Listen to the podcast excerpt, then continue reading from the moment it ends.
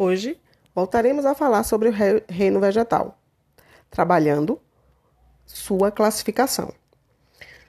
Dentro do reino vegetal, nós temos dois grandes grupos. O grupo da traqueófita, que é um grupo pequeno, são constituídos por vegetais que não têm vasos condutores de seiva, são as briófitas, né? Que a gente tem como exemplo os musgos. São vegetais de pequeno porte, exatamente por não ter vasos condutores, são pequenininhas, chegam a atingir centímetros.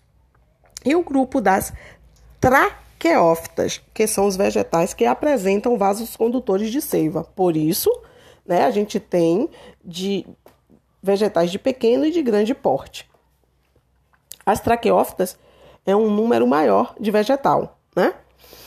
Dentro das traqueófitas, né, que é esse grupo grande, existem características que o distinguem.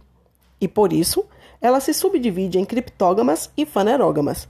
As criptógamas são os vegetais que possuem vasos condutores de seiva, mas não possuem sementes, como, por exemplo, as pteridófitas, que a gente conhece popularmente como a venca, a samambaia.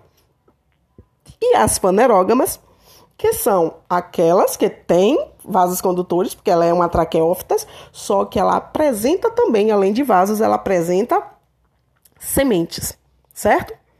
Essas fanerógamas, por sua vez, né, é um grupo bem maior do que as criptógamas, elas se subdividem em gimnospermas e angiospermas. Qual a diferença entre as duas? A gimnosperma é aquel, é aquele vegetal que tem semente nua. O que significa isso? Significa dizer que a sua semente está exposta, não está protegida por um fruto.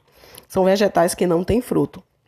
Já as angiospermas são vegetais que têm a sua semente protegida, envolvida por um fruto.